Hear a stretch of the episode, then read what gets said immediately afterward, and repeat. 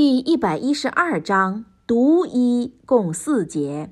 一是名，本章之名取自本章的含义。一般学者认为本章是早期麦加章节，也有人认为是买地那章节。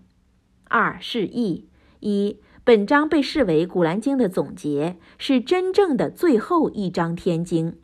同时，本章也被视为古兰的精华。二，本章解答了当时犹太学者们对真宰的疑问的一部分。以下是正文：奉大人大慈安拉尊名，你说他是安拉独一的，是永恒的，受万物祈求的安拉。